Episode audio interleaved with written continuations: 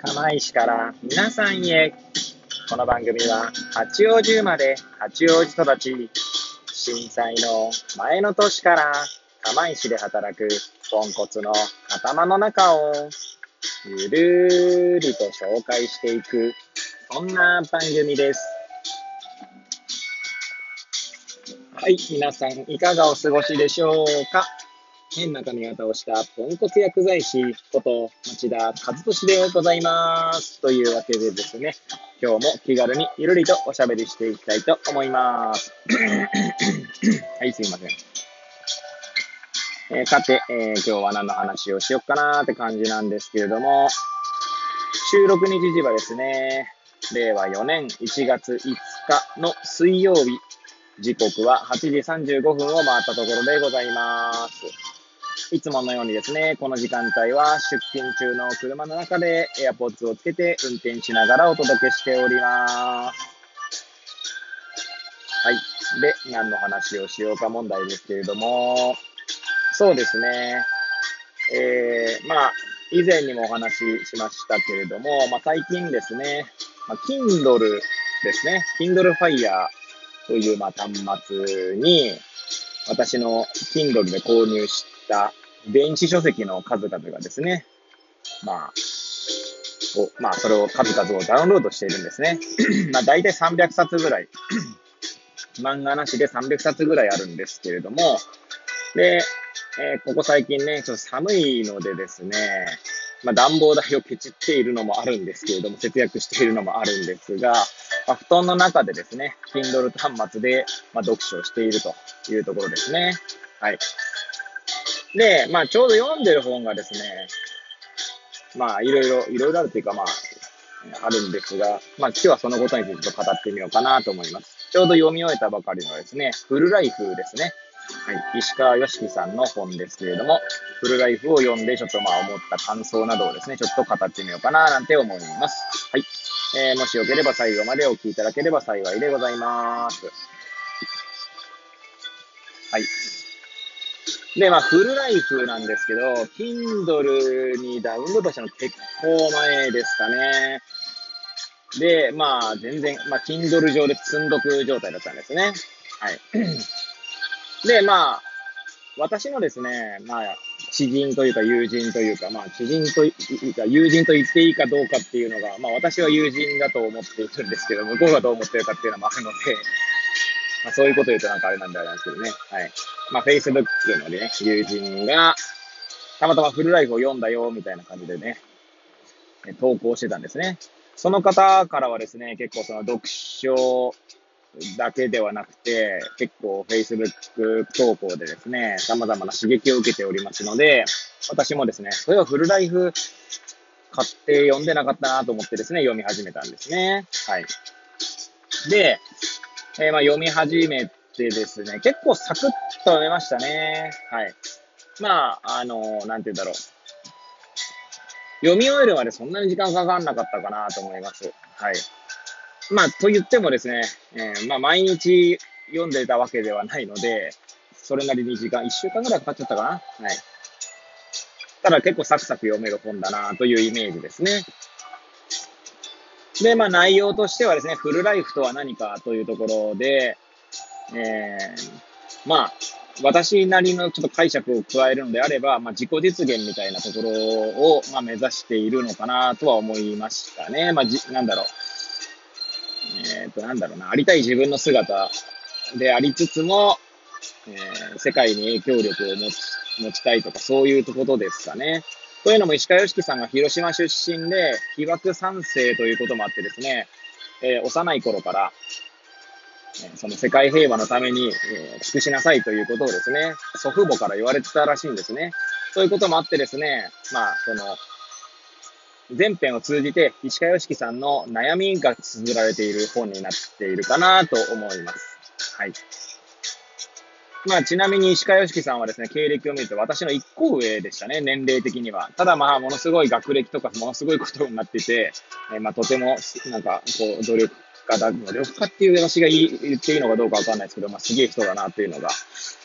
思うところですね。はい。で、まあ、印象的なキーワードがいくつかありまして、えー、なんだっけ、ウェル、 well-doing とウェルビーイングの重心を見つけるみたいなところがあるんですね。はい。とかですね、まあ、 well-doing っていうのは、まあ、やりたいことですね。えー、よく、えー、なんだろうな、自分のやりたいことをやるっていう文脈で語られるのかなとは思います。そして、ウェルビーイング。まあ、健康って訳されることもある、あ幸せとかか、幸福とかって訳されることもあるんですけど、まあ、ありたい自分の姿ですよね。はい。で、それのこう、重心というのはバランスを見つけようというところですね。でそれに関して、まあ、時間管理術みたいなものが語られるパートもありますね。はい。で、まあ、印象的だったのはですね、人生100年時代を、まあ、春、夏、秋、冬というですね、四季になぞらえて語っているところですね。まあ、当然ですね、まあ、なな、あの、ご高齢になった時には、まあ、冬の時代ということになるわけなんですけど、だそれを、で、春はですね、まあ、夏に向けて、こう、芽生えが起こる時期なので、まあ、それを、まあ、100年を4分割して、1歳から25歳、25歳から、まあ、26歳から50歳、51歳から75歳、76歳から100歳という形で、それをそれぞれ、春、夏、秋、冬としておりますね。はい。で、まあ、この本を書かれた時に、え、石川良樹さんは39歳、え、ちょうど私と同じ年の時に書いたんですね。今の私の年齢ですね。はい。で、まあ、50歳に向けてですね、すごい悩んでいる姿が書かれ、書かれておりまして、えー、まあ、50歳からでいいんじゃないかみたいなことは言ってましたかね。まあ、それをなんか聞くと私もちょっとこう、少し心が軽くなるかっていうこともあるんですけれども、はい。最後の章ではですね、石川良樹さんが、その幸福度という、まあよくありますよね。えー、確か、毎年3月20日になると、世界、まあ WHO とか関わってのかなまあ国連加盟国なのかなそれとも、ちょっとそこはわかりませんが、幸福度ランキングというのが出ますよね。で日本はあまり幸福度が高く高くないということを、まあ報道されるんですけれども、まあ、その幸福度というのはどのように測定されているのかということがですね、語られてまして、えー、まあ、なるほどなと思わされることが結構ありましたね。はい。まあ、科学というのはですね、測定であるということがですね、書かれていましたけれども、まあ、確かにですね、それは我々、私も医療従事者として働く中でですね、測定という、測るですね、ということはですね、まあ、あの論文であれ、えー、なんだ、エビデンスであれ、測るということが、まあ、出てくることではありますよね。はい。ただまあそこになんなんかこう、なんて言うんでしょうね、少しの違和感とかも感じることもあるんですけれども、医療従事者でありながらですけれどもね。はい。やっぱり測れないものがあるみたいなことはね、ありますよね。まあ、石川良樹さんもですね、その幸福度の、まあ、尺度というものに対してですね、日本人に合っていないこともあるんじゃないかという、まあ、問いですかね、を持って、新しい幸福度の、まあ、尺度ですね。日本、なんだろうな、日本のというか、はい。まあ、そういった新しい尺度を、まあ、研究開発しているというところも、えー、語られておりました。はい。まあ、ざっとですね、まあ、ダイジェスト的に、まあ、本の内容を語っていきましたけど、まあ、そのやっぱウェルビーイングとは何かというかですね、まあ、より良い自分とは何かというのがですね、まあ多分永遠につきまとう課題なのかなと、まあ、思いながら読んでいたのと、印象的な、最後に印象的な一つ、まだあるのかよって感じですけど、学問とは何かみたいな。え問いから学ぶということをですね、まあそのままあれですよ、学問という字をですね、え学ぶと問いという字のとこ間に多分レ点を入れただけなんだと思いますが、まあ問いから学ぶということですね。はい。で、まあ、その、